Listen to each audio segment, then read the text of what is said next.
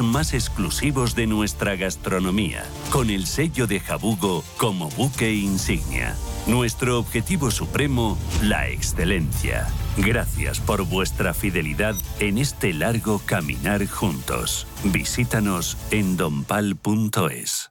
Radio Intereconomía. Escápate de Madrid y ven al restaurante El Torreón en la cima del Monte del Pardo. Las mejores carnes y pescados desde 40 euros, vino incluido. Carne picaña brasileña y lomo de buey auténticos. Disfruta de los mejores platos de cuchara y de paella con langosta y de grandes vinos y licores en sus siete amplísimos salones y terrazas. Cocina abierta de 11 de la mañana a 1 de la madrugada ininterrumpidamente. Parque infantil, gran parking, restaurante El Torreón. Naturaleza a 10 minutos de Madrid. Reservas en restauranteeltorreón.com.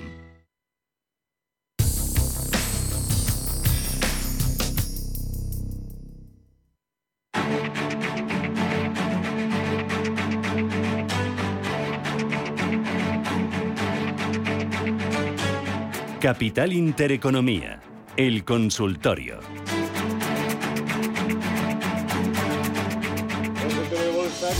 Hoy, consultorio de bolsa que estamos haciendo hoy con Eduardo Bicho, en lista independiente 91533 1851. Tenemos pendientes a IPEM.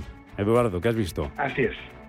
Bueno, con respecto a Saipem, es cierto que está en un escenario de alta volatilidad, sobre todo teniendo en cuenta que está inmerso en ese proceso de, ampliación de capital. Eh, sin duda una noticia que cayó como un jarro de agua fría en, la cotización, sobre todo por el fuerte descuento que, ofrecía dicha ampliación. Y ahora mismo, bueno, desde el punto de vista técnico, es cierto que la, principal referencia en cuanto a resistencia se refiere es el hueco dejado el pasado 22 de, de junio en el entorno entre los 2,22 y, y 2 euros. Parece que podría dirigirse hacia ese nivel. Y luego, posteriormente, la zona de los 2,28 euros, un nivel que ya sirvió de soporte eh, a principios de, de año, en, entre febrero y marzo. En varias ocasiones intentó perforarlo sin éxito y, por lo tanto, es un buen soporte que ahora se ha convertido en resistencia. Así que, bueno, de momento poco más porque, sobre todo, está muy influenciado por, por la evolución de, la, de dicha ampliación. Y en cuanto a soporte se refiere, bueno, pues tenemos la referencia del 1,5 50 y posteriormente esos mínimos que ha dejado hace tan solo dos sesiones en el entorno de 1,17. Mm. Así que muchísima volatilidad y escenario peligroso para colocar stop loss. Vamos a ver si se completa con éxito dicha, dicha ampliación y, puede retomar en la senda el rebote y superar la zona de los 2,28, que es lo que nos daría mayores garantías para tomar posiciones en la, mm. compañía. Nos pregunta otro oyente a través del WhatsApp. Eh, Kerim, KPN y Repsol. Análisis de don Eduardo eh, de estas eh, acciones? Si ve alguna para entrar. Eh, ¿Cuál era la primera, perdón? Kerin, KPN y Repsol. Vale. A ver, con respecto a... Mm, bueno, Repsol la tengo ya aquí. Con respecto a Repsol, es cierto que observamos cómo hay bastante sobre, sobre compra en, en los sitios de la compañía eh, a pesar de la corrección que ha realizado desde niveles de 16 euros, desde los máximos ha perdido en las últimas sesiones la, media de 60 sesiones y esto podría dar lugar a un nuevo tramo bajista que continúe la corrección en la que está inmersa con un siguiente objetivo, en primer lugar en los 12,60 y posteriormente no habría que descartar la zona de los 11,85 euros. Lógicamente esta corrección ha venido pues a colación del, del movimiento correctivo que estamos asistiendo también en el precio del crudo y que también podría tener cierta continuidad en las próximas semanas. Así que bueno, para tomar posiciones de momento esperar a cualquiera de esos dos niveles que hemos comentado, la zona de los 12,30, 12,40 euros y posteriormente a medio plazo la zona de los 11,85, que es un buen nivel de soporte. Y eh, aquellos que tengan el valor en cartera, bueno, pues eso, si el horizonte de inversiones de corto plazo, pues pondría el stop loss en esa pérdida de los 12,30, 12,40. Con respecto a, mm, a KPN, sí vemos cómo mm, está realizando un canal de, consolidación, está inmerso en, un rango lateral. Eh, la parte baja de dicho rango estaría en torno a los 3,25, 3,30 euros y la parte alta está en el entorno de los 3,44. Así que aquí, como hemos comentado en más de una ocasión, aprovechamos la parte baja del canal para tomar posiciones y la parte alta para deshacer posiciones a la espera de ver si es capaz de superar eh, el nivel de resistencia. Eh, ahora mismo vemos como tras la última corrección que ha tenido lugar hasta niveles de 3,26, sí que es cierto que ha descargado bastante bien la sobrecompra, por lo que todo apunta a que podríamos ver en las próximas sesiones un nuevo ataque a esa zona de 3,44, 3,50. Sin duda es un valor que la estructura técnica que muestra es impecablemente alcista, se mantiene por encima de las medias, así que mi recomendación en este caso sin duda es, es mantener. Y la otra Repsol, que es la que más subido dentro del IBEX, un 2,68% en 14,17, nos pregunta si lo ves para entrar. Y hay otro oyente que nos pregunta sobre Repsol si lo ves por encima de, 16. No, Repsol es justo la, primera que hemos comentado. Ah, Repsol. Entonces quedaba Kerin, vale, perdona. Sí, quedaba Kerin, Kerin. Kerin. A ver si me aparece. Ah, Kerin, aquí está. Vale. Eh, con respecto a Kerin, vemos como la tendencia mm, eh, de medio plazo sigue siendo bajista, a pesar del rebote al que hemos asistido. En cuanto a niveles de soporte, eh, la zona más cercana la encontramos en 478 y en cuanto a nivel de resistencia más cercano, se sitúa en los 531 euros, que además coincide con los máximos que hemos visto a principios del mes de junio. Si supera esta zona de 531, sí que podría confirmar una formación de cambio de tendencia, tanto de corto como de medio plazo, y el siguiente objetivo de subida estaría en torno a los 605 euros, nivel que es por donde pasa actualmente la media de 200 sesiones, así que muy atentos a la superación, porque ahí sí que nos podría dar un cambio de tendencia después de, bastantes meses con, tendencia bajista. Así que muy atentos a ese soporte de los 480, 478 y a esa resistencia de los 531 euros. Olga, buenos días. Hola, buenos días, gracias por el programa. Mira, le quería preguntar por Leonardo, que las compré a 10,30 a ver cómo le, qué le parece, por ENCE y por Airbus, ¿vale? Vale, Airbus y ENCE, Leonardo, Airbus y ENCE, fenomenal. Gracias, Olga. Eduardo. Sí, a ver un segundito, porque la de Leonardo no me, no me aparece. Te voy buscando yo si quieres el ticker, es lo que vas. Sí, porque me aparecen varias, pero no. A ver. Mira, tengo por aquí Leonardo, Uh, uh, uh. LDO. A ver, un segundito. LDOF. LDOF, Bolsa de Milán. L, lo de detrás, perdón. Lérida, Dinamarca, Oviedo, Francia. LDOF. Mm, nada, no me aparece. En la Bolsa de Milán. Bueno, pues si no con Airbus y con ENCE. Vale. A ver, eh, con respecto a ENCE, a ver si me carga aquí. Vale. Con respecto a ENCE, bueno, vemos cómo está consolidando el último tramo alcista que hemos asistido, tras alcanzar niveles de 3,80, pues vemos que, que está inmerso en un, en un tramo correctivo, ha descargado la sobrecompra que acumulaba, y en cuanto a los niveles de referencia que debemos vigilar, en primer lugar la zona de los 3,20 euros.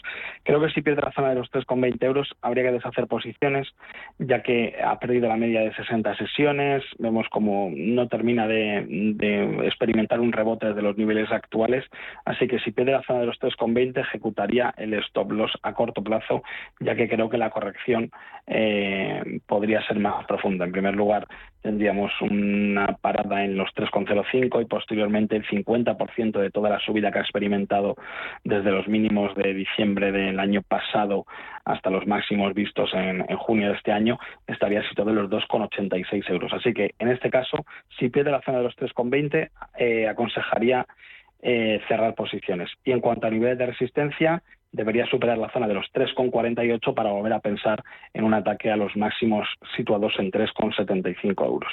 Vale, venga. Alguna cosita más. La siguiente, ¿cuál era, perdona? Teníamos eh, la de Leonardo, la de Ence y la de Airbus. Vale.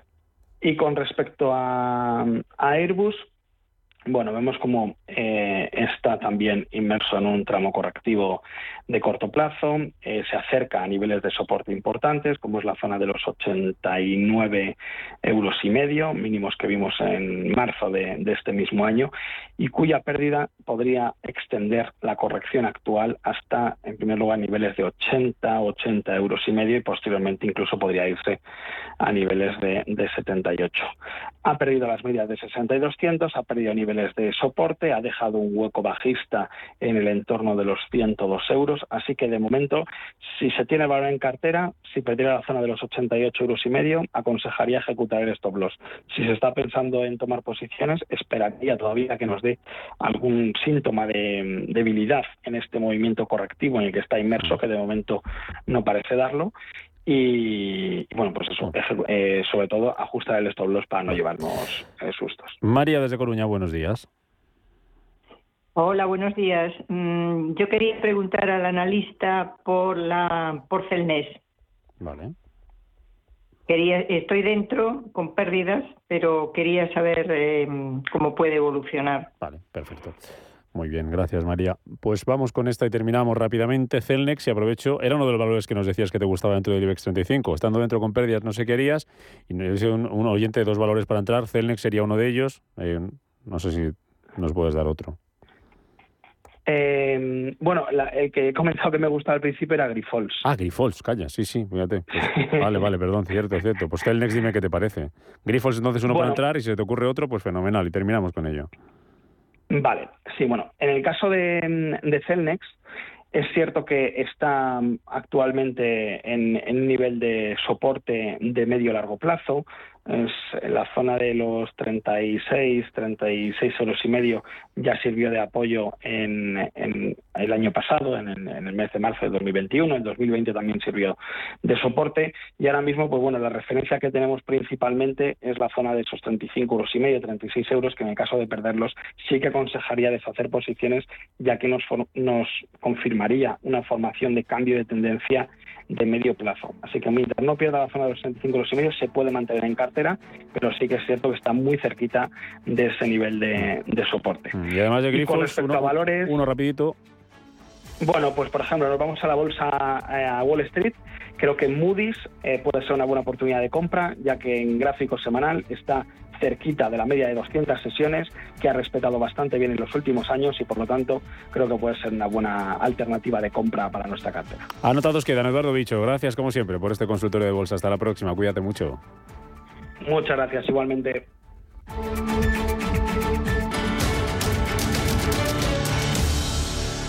Hoy en día encontrar la herramienta que pueda resistir el paso del tiempo es fundamental en la renta fija. Es por eso que MFS Investment Management adopta un enfoque Active 360. Visite mfs.com barra Active 360. Ya se acercan otra vez las verbenas y las fiestas. San Luis, San Juan, San Pedro y es el momento de presentaros Conservas 5Ñ de Santoña, que vuelven con sus cofres con los mejores productos del mar, las mejores anchoas, boquerones, mejillones. Tapea con tus amigos y familiares y no dejes escapar la ocasión. Haz tu pedido en el 942 51 26 26, directo de la fábrica de Santoña o a través de su tienda online 5nconservas.es. Recuerda, 942 51 26 26 o 5nconservas.es. Si te da por hacer más por el planeta de lo que ya haces, en el Santander calculamos tu huella de carbono y te mostramos proyectos sostenibles para compensarla desde la app. Si te da por ayudar más, Santander te ayuda a ayudar. Por si te da, Santander.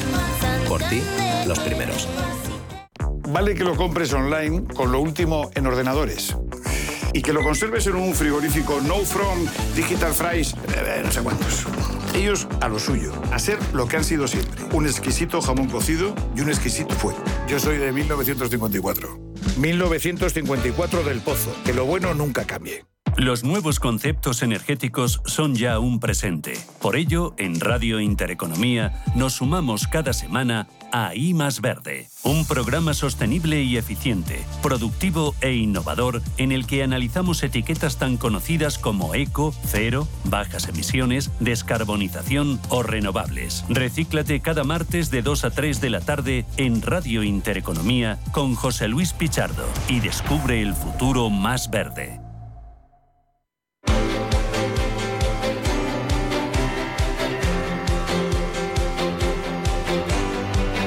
El foro de la inversión.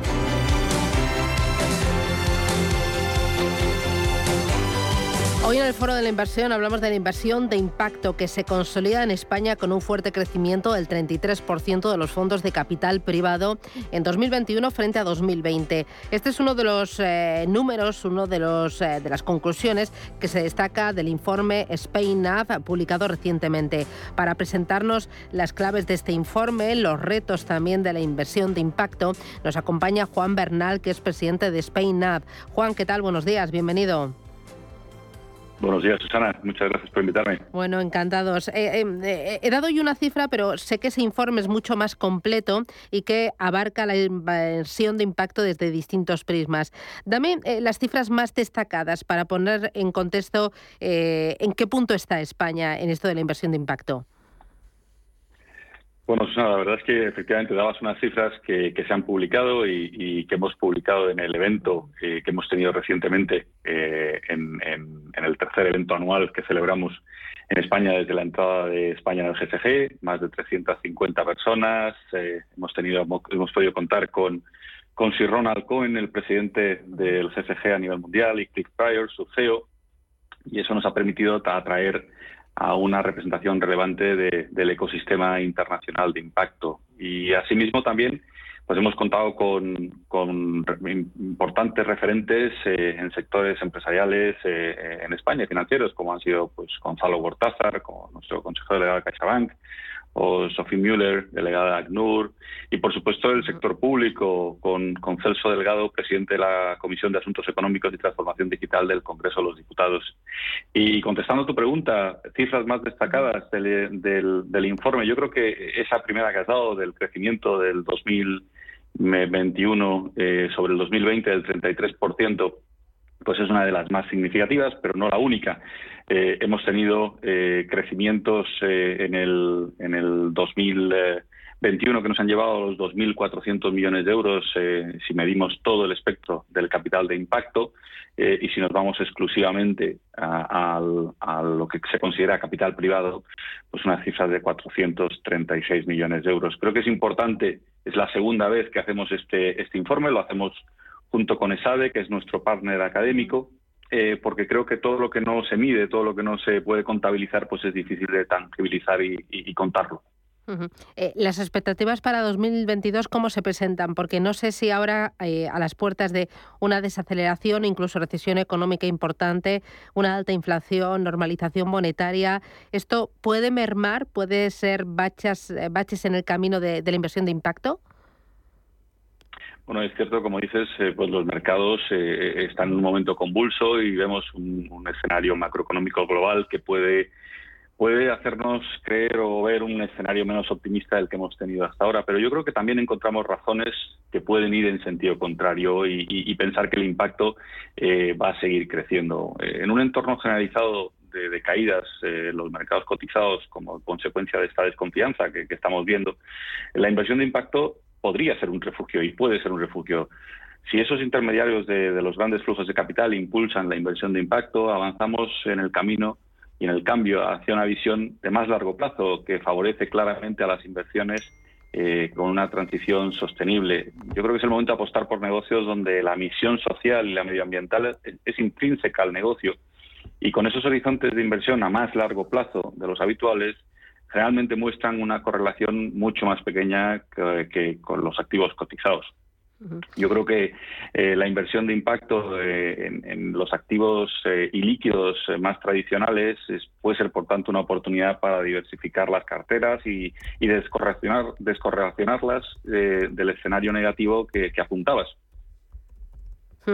Em, ¿Quiénes son los principales actores de, la inversión de impacto? Porque antes me hablabas de eh, capital privado, también capital público. ¿Quiénes son y qué hay detrás de los gobiernos y de las administraciones?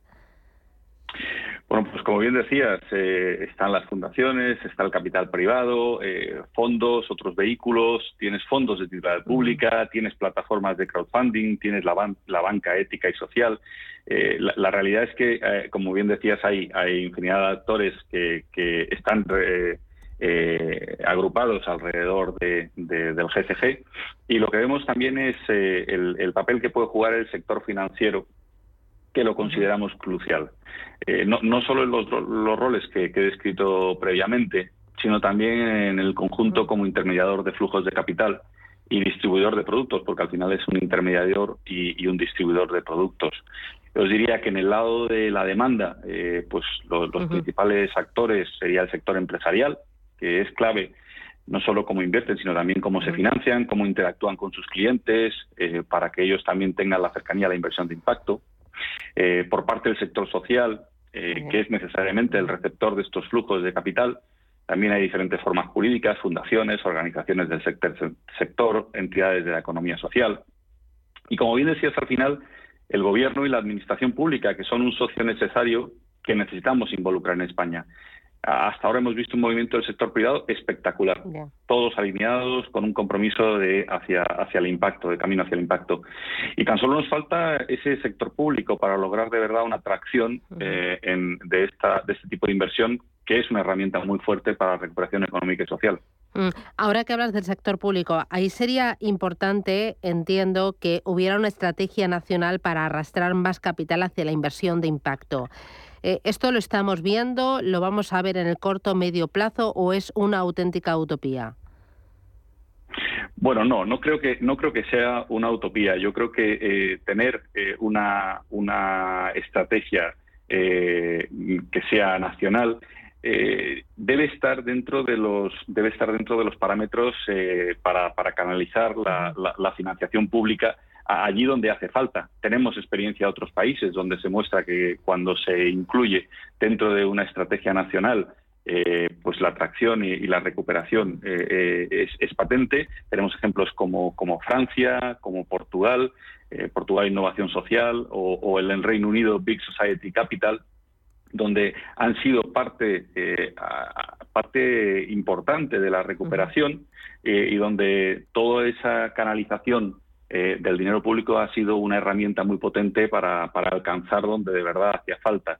Eh, si vemos objetivos como los o productos como los fondos 90-10, los planes de pensiones solidarios 90-10 en Francia, han sido un claro ejemplo eh, que han dinamizado y que han sido capaces de llevar estos capitales allá donde hacía más falta, como decía.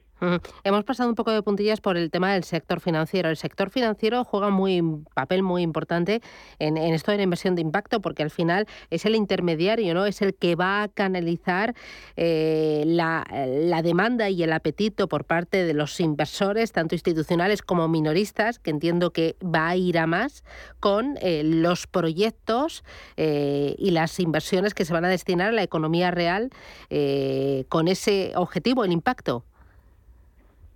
Sí, correcto. El sector financiero es, es una especie de nudo gordiano donde, donde pasamos eh, los, los, los, generadores eh, de producto, los generadores de capital y donde acuden aquellos que lo necesitan y también están los clientes. Y creo que ese, ese nudo que está en el centro tiene que seguir actuando como catalizador. Tenemos una, una responsabilidad eh, dentro, dentro de la economía de impacto eh, esencial. Eh, se ha visto hasta ahora, creo que hay unos grandes avances en el sector financiero donde ha habido claras apuestas por, la, por la sostenibilidad y, por todo el entorno, pero creo que el siguiente paso es el impacto y donde ya algunas entidades han dado pasos muy claros para incluir el impacto dentro de los productos, ya no solo en la parte de oferta de productos, sino también en la parte eh, de, financiación, eh, la parte de, demanda y en la parte de la oferta, por supuesto. Eh, Juan, ¿satisfecho con este tercer evento anual de Spain Lab?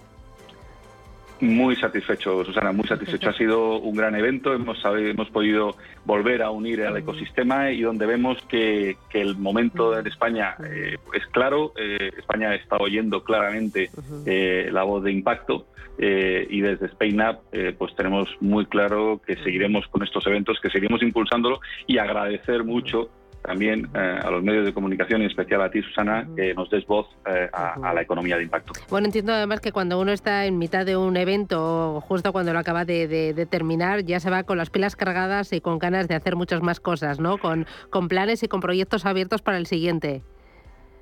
Pues sí, la verdad es que ese día no solo fue un evento para contar, fue un evento también para escuchar al sistema. Tuvimos, eh, al ecosistema, perdón, tuvimos eh, unos grupos de trabajo por la tarde donde participaron infinidad de entidades y personas eh, que aportaron, eh, que construyeron también eh, ese business plan que tenemos hacia adelante los próximos, los próximos años, pilas cargadas y claramente queriendo que el impacto siga teniendo un papel relevante dentro de la economía. Pues lo tendrá y lo tiene ya desde Spain Up, Juan Bernal, un auténtico placer. Gracias, un abrazo fuerte y enhorabuena, feliz verano. Muchas gracias, Susana, igualmente. Adiós.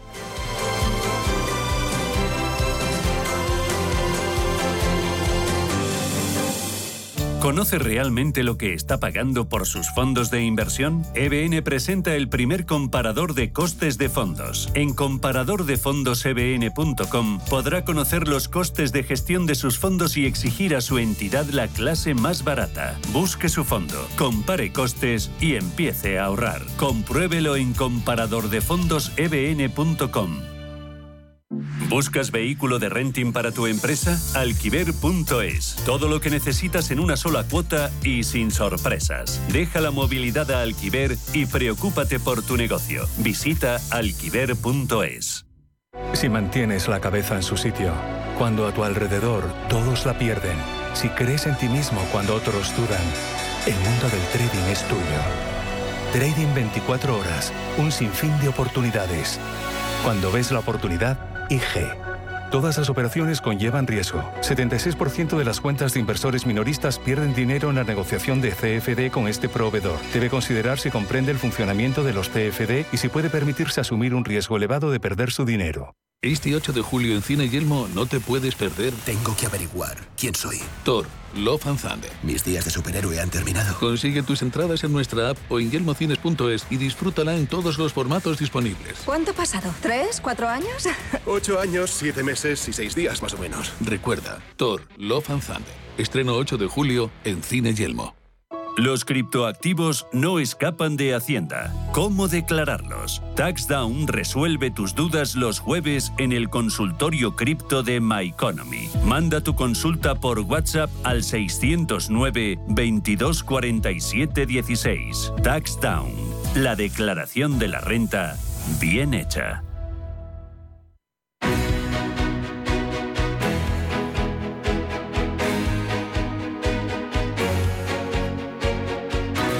En Capital Intereconomía, Consultorio de Fondos. Consultorio de fondos de inversión 91 533 18 51. Si lo prefiere 609 22 47 16. Hoy en el Foro de la Inversión nos acompaña Alberto Loza, que es responsable de selección de productos de Norwell Capital. Alberto, ¿qué tal? Buenos días. Hola Susana, muy buenos días. Em, inversión de impacto. Eh, los ahorradores inversores piden eh, fondos de inversión con el sello ESG que pertenezcan al criterio 8, al criterio 9, o, te piden ya directamente también fondos que eh, sean inversión de impacto, o de esto nada. Bueno, todavía esto está muy, muy, muy reciente, ¿no?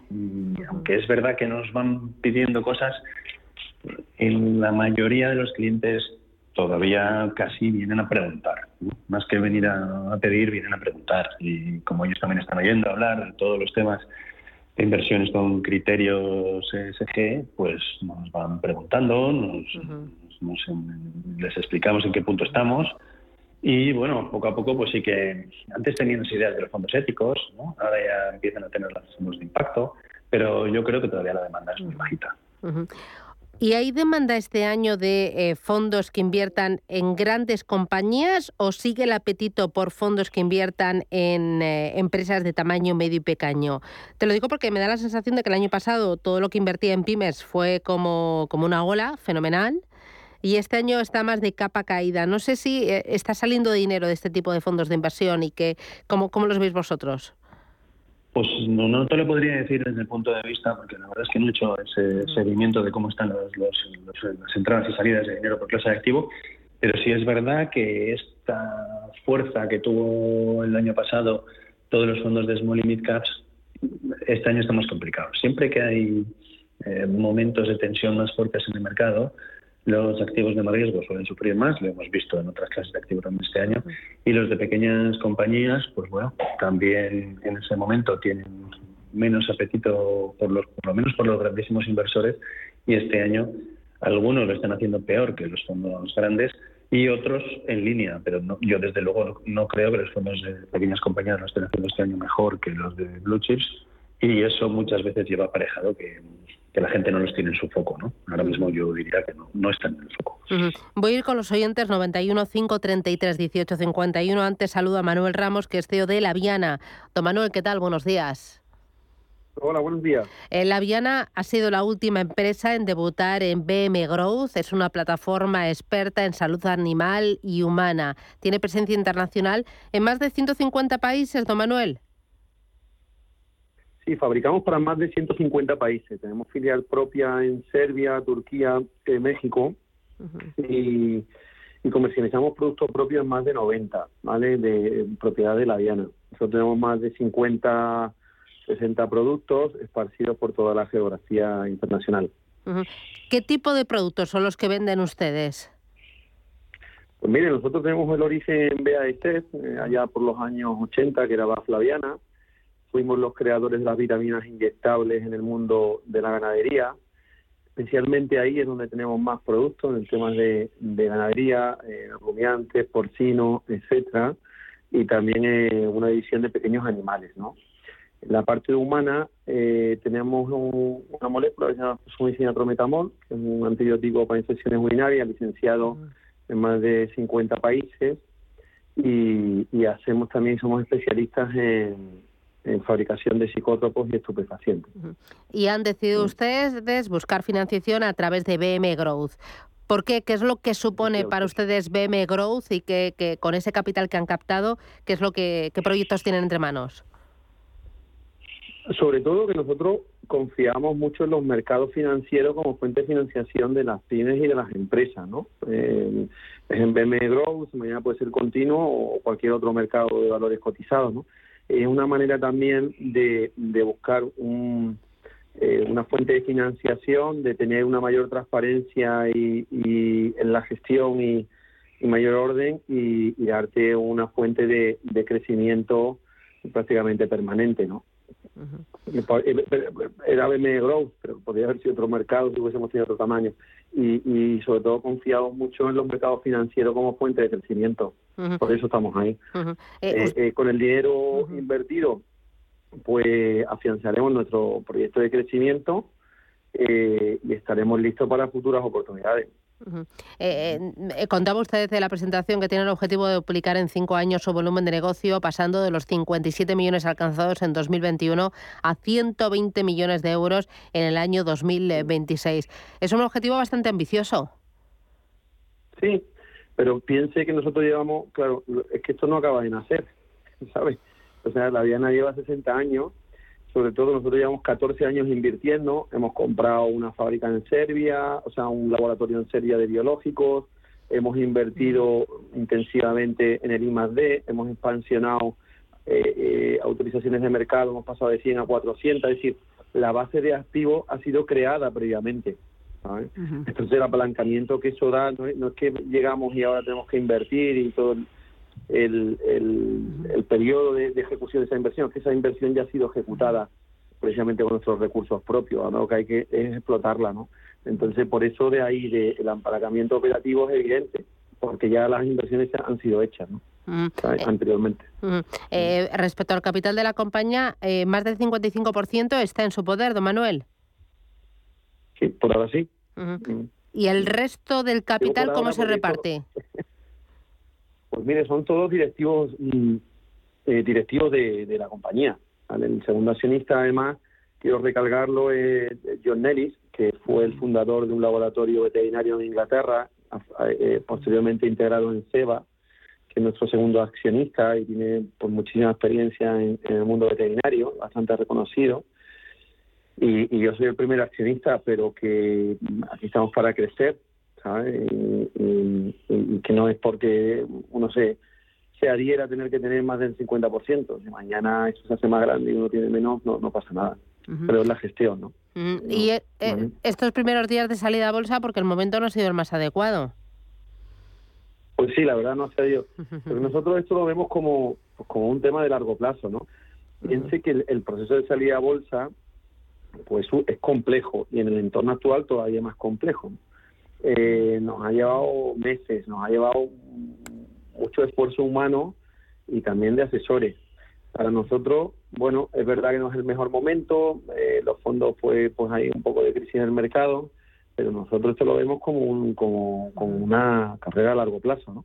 ya, ya, ya se recuperará, ya, ya habrá más liquidez, ya habrá otras oportunidades. No, no, no, no lo vemos, no nos fijamos en los siguientes días, sino en el futuro a largo plazo. Pues enhorabuena por el paso que han dado a seguir trabajando y a crecer en España y también fuera de España. Don Manuel Ramos, CEO de La Viana, enhorabuena y hasta pronto. Muchísimas gracias. Un abrazo, gracias. Muchas gracias. Un abrazo. Eh, eh, voy a ir con oyentes eh, 915331851 609 22 16 y empiezo Alberto con una nota de audio. Hola, buenos días para el consultorio de fondos. Mire, tengo estos tres fondos, el Goldman Sachs, North America Energy e Infrastructure Equity Portfolio. El otro es el MS Just Growth AHACC en euros. Y el último, el Lake Mason CB Value A en euros ACC. Estoy con los tres en pérdidas. ¿Cree usted que podré recuperar si sigo con ellos? No es mucha la cantidad la que tengo invertida en cada uno de ellos. ¿Vale? Agradezco su opinión. Muchísimas gracias, saludos y buenos días. Estupendo. ¿Qué dices? Um, bueno, eh, el tercero no lo he entendido bien, pero creo que sé cuál se refiere.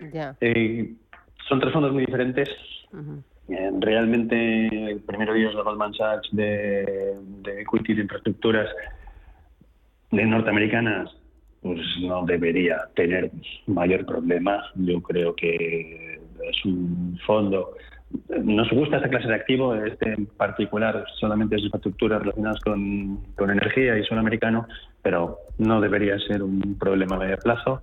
El fondo de Morgan Stanley, el US Growth, realmente Morgan Stanley con, con su franquicia esta, eh, del US Growth, US Advantage y los Opportunities, lleva un 21 y un 22 con unos, uh, elecciones, unas decisiones complicadas y está cayendo más que otros es posible que si este fondo lo aguanta, de, la que suba, suba con fuerza, pero realmente aquí sí que está cayendo bastante más que, el mercado. Y el fondo de Legmation, eh, pues no, es un fondo value que, en estos momentos todavía debería defenderle más o menos bien, y, pero que si probablemente el mercado empieza a, aguantar estos soportes y a tirar con un poco de fuerza, quizás se pudiera cambiar por algo un poco más blend. Muy bien, voy con José Antonio. ¿Qué tal? Buenos días. Sí, buenos días, Susana. Dígame. Mira, quería ver si me podía dar eh, una opinión, aunque sea somera, de tres fondos alternativos. Uno es el Roder Gaia Blue Trend, el otro Amundi Volatility World y el tercero Candrian Diversified Futures. Muy bien. Gracias. Estupendo. ¿Qué dices de estos fondos? Eh, muy distintos entre ellos. El, Gaia eh, suelen hacer una selección muy buena de los, de los fondos que tienen debajo. El Blue Trends, mm, la verdad es que es un buen fondo para mantener a largo plazo. Yo aquí no tendría mayores problemas, simplemente mirar cómo descorrelaciona con el resto de la cartera. El fondo de Mundi de volatilidad, eh, pues bueno, los fondos, de volatilidad a mí siempre me dejan un poco frío. Eh, al final deberían funcionar muy bien en ciertos escenarios, no terminan de hacerlo. Mm, la verdad es que Mundi son líderes en temas de volatilidad, una referencia, pero es una clase de, fondo de gestión alternativa que siempre me deja un poco... Mm, cuando va mal, te deja fuera de sitio y cuando va bien tampoco va tan bien. Y quizá le, le, diría que hiciera algún otro con, con algún otro tipo de, de, estrategia de arbitraje, ya sea arbitraje pues de manéis, arbitrajes de, de convertibles. Y el fondo de Candrian de futuros, bueno, pues una volatilidad alta y también le diría que Candrian tiene un par de ellos como el Index Arbitrage o el, eh, o el market neutral que tiene de, de Global Equities, que, que, pueden ser quizás una opción más equilibrada. Eh, voy a ir con más oyentes 915 33 18 51, pero antes, hoy una de las citas importantes, Rubén, está en eh, Sintra con esa reunión del Banco Centrales y tenemos ya declaraciones de Cristina Lagarde. Sí, que es el plato fuerte del día, la presidenta del BCE que mm, acaba de comparecer y ha dicho cosas como que resta importancia a las preocupaciones sobre una recesión en la zona euro. Asegura que el Banco Central Europeo está listo para subir los tipos de interés a un ritmo más rápido si la inflación continúa disparándose. Dice que va a ir tan lejos como sea necesario para garantizar el IPC al 2%, ha calificado la inflación en la zona euro de indeseablemente alta y por eso dice que a partir de septiembre el organismo va a decidir las subidas de tipos según la evolución de los precios. ¿Qué te parece? ¿Cómo interpretas estas declaraciones de Christine Lagarde, Alberto? Pues va en línea con lo que esperábamos, ¿no? Que ahora mismo la inflación es el problema número uno en todas las mesas, la inflación, la inflación y la inflación, y si eso nos va a llevar a recesión o no, Mm, y, tenemos claro que los bancos centrales van a hacer lo que tengan que hacer. De hecho, yo creo que ya la pregunta no es cuánto van a hacer los bancos centrales. Ya sabemos que todo van a hacer todo lo que esté en su mano. Y si, el, si no hubiera dicho esto, yo creo que al revés, el mercado se habría visto decepcionado. ¿no? La FED está haciendo todo lo que tiene que hacer, el Banco Central también. Y ahora la pregunta es, ¿vamos a entrar en recesión o no? Y, pero yo creo que la, que todo el mundo lo, esperaba, ¿no? Con, claro. esta contundencia. La cuestión es cuando dice un ritmo más rápido, nuestro objetivo es llevar la inflación al 2% y estamos pensando todos en subidas de tipos de interés de 0,50 eh, como mínimo. Sí, pero es que, a ver, los bancos centrales tienen que hacer lo que tienen que hacer. y sí que entendemos que a corto van a ser capaces de controlar la inflación. Ah, luego hay una duda, eh, cuando lo miramos mm, de forma más macro, es si lo van a conseguir a medio. ¿eh? A corto lo van a conseguir seguro, porque a corto van a subir los tipos con la fuerza que tengan que hacer. Otra cosa es si luego la estructura económica se queda suficientemente sólida para que luego a medio no volvamos a estar otra vez con, inflaciones un poquito más altas. Pero es lo que tienen que hacer. Cualquier otro mensaje, pues igual el mercado se ha quedado dudando, diciendo, bueno, se van a quedar a medias. yo creo que está claro y, y mucha parte de esto está descontado. ¿no? Si vemos lo que ha hecho el bono alemán en los últimos tiempos, el bono alemán se ha movido muchísimo con, una subida de tipos de la FED del BCE de cero, que el mercado ya contaba con que los tipos iban a subir, si no, no se habría movido todo eso. ¿no? Entonces, eh, yo creo que va en línea con lo esperado y, y con lo que es obligado. Ahora nos tendrán que dar las ideas de qué van a hacer para que no se desequilibren los bonos alemanes contra los italianos o los o los españoles, que es el instrumento de antifragilidad, será importante, pero bueno, siguen el camino marcado que, es lo que esperábamos. En un entorno de mm, eh, tambores de recesión e inflación elevada, ¿qué activos pueden funcionar mejor? ¿En qué tipo de fondos podemos encontrar algo de cobijo y algo de rentabilidad? Bueno, pues nosotros estamos haciendo tres tipos de cosas. Eh, por una parte, eh, estamos empezando, empezando empezando a, mirar mm, bonos eh, que tengan un poquito más de duración, porque precisamente por esto que acabamos de hablar, entendemos que, algunas de las, de las subidas de tipos, o que casi todas las subidas de tipos ya están descontadas.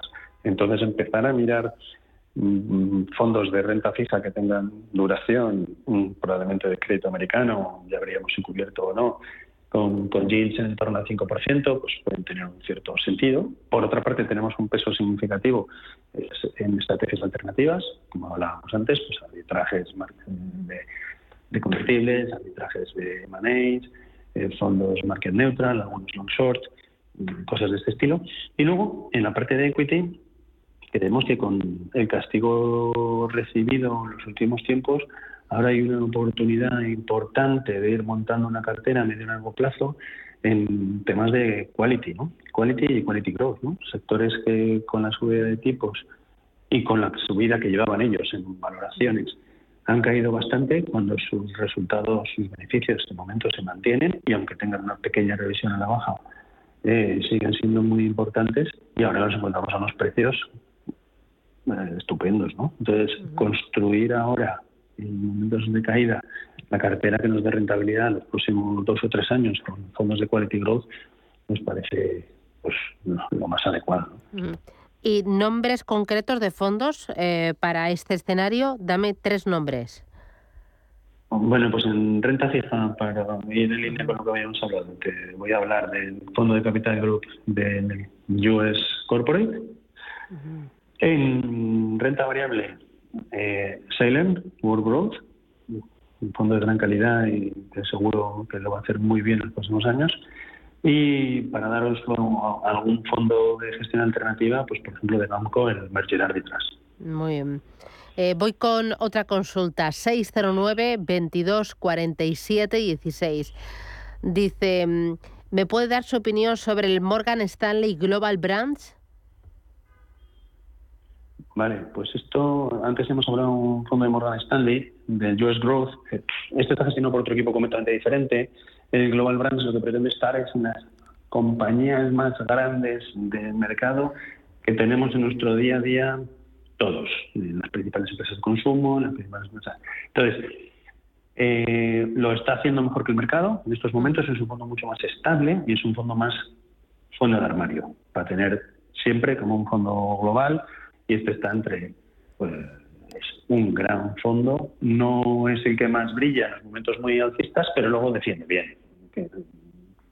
Un, será un cuatro estrellas ahora mismo Morningstar o un cinco estrellas y una opción razonable siempre en cualquier momento. Muy bueno. Eh, nos preguntan también por el Fidelity China Focus. Bueno, eh, eh, es que en China tuvimos una conversación interna nosotros en el Departamento de Inversiones hace relativamente poco. En, China Focus es un buen fondo, también tiene un fondo más como el Great Consumer, Fidelity, tiene uno más. A nosotros nos gusta ahora bastante un fondo de Allianz de, acciones de China A, tanto el China Equity como el China Opportunities pero lo importante de China, más que elegir el fondo, es estar o no estar. Y entendemos que ahora mismo eh, es un momento probablemente bueno para empezar a estar. En las cosas que se están produciendo en China, en las, todos los movimientos políticos y económicos que ya han hecho y ahora mismo la, expansión que están teniendo monetaria, que los demás estamos en una recesión, quitando liquidez del sistema, ellos lo están metiendo, están mejorando los impuestos, están con la apertura de COVID, entendemos que China lo importante es empezar a estar. Si estás con un cliente está con el China Focus, perfecto de Fidelity, pero si está con cualquier otro, también. Ahora mismo habría que empezar a tener un 2, un 3, un 5% de las posiciones. Ahí me estás diciendo, ¿estar en renta variable o también en renta fija? Variable, variable. Eh, bueno, sobre todo en renta variable. La renta fija china lo que nos hace es un, una descorrelación con la renta variable china, pues porque de momento ellos que sí que pagan tipos y, encima posiblemente bajen. Ahí yo pensaría en el fondo de Horizon, en el Horizon Renminbi Bond, es una gran opción, pero en, renta variable china, tener la gente que pueda, por su perfil de riesgo, empezar a tener entre un 2 y un 5 de renta variable china. Y si es posible, China A, que son las compañías más domésticas, para beneficiarnos de, la posible subida en la bolsa china en los próximos tiempos. Vale. Eh, tres claves a la hora de eh, elegir un buen fondo de inversión. Mm, yo diría que el equipo gestor no haya cambiado últimamente para que podamos fiarnos de su track record, entender qué le diferencia de, otros fondos y, luego que, no sea un fondo que se mueva mucho por los cuartiles, que esté siempre por la zona el segundo cuartil, pero siempre allí, Que, no, que no nos da muchas sorpresas. Muy bien, pues eh, desde Norwell Capital, Alberto Loza, responsable de selección de producto. Muchísimas gracias por enseñarnos un poquito más de esta industria, la industria de gestión de activos y del asesoramiento financiero y por eh, enseñarnos de, productos, de entorno, de mercado y ese análisis de las declaraciones hoy de Cristina Lagar. Un placer contar contigo. Gracias, cuídate mucho y hasta pronto. Igualmente. Gracias, Alberto. Gracias, buen martes. Boletín informativo y regresamos. Desayunos Capital y después tenemos ese espacio que le dedicamos al hidrógeno. Coge las riendas de nuestro compañero Rubén Gil. Son las 11, no, 10.55, 11 menos 5, 10 menos 5 en Canarias. Esto es Radio Intereconomía.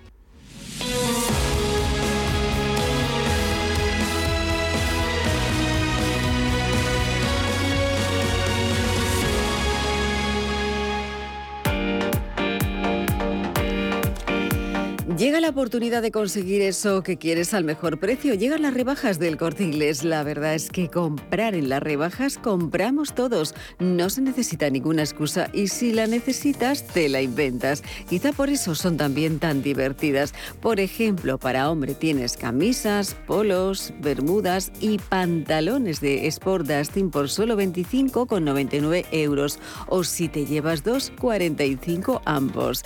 De Mido Tucci, camisas, polos y bermudas, una unidad 32,99 euros y las dos por 60 euros. Y continuamos con toda la colección Joy Hombre con un 40% de descuento. Recuerda del 23 de junio al 31 de agosto las rebajas del corte inglés también en tienda, en la web y en su app. Lo que quieres por mucho menos.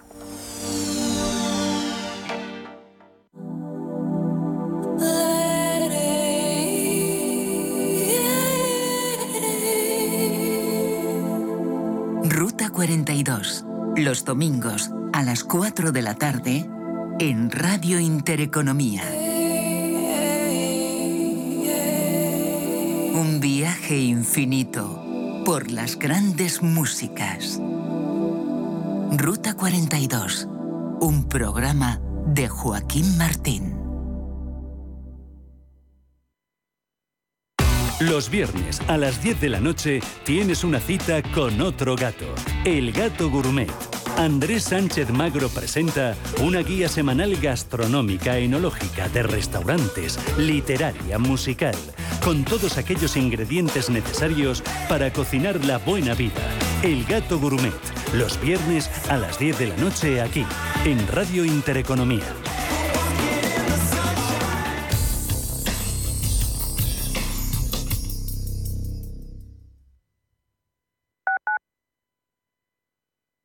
¿Necesitas valorar tu empresa para vender, financiar o potenciar tu negocio con un equipo de probada experiencia?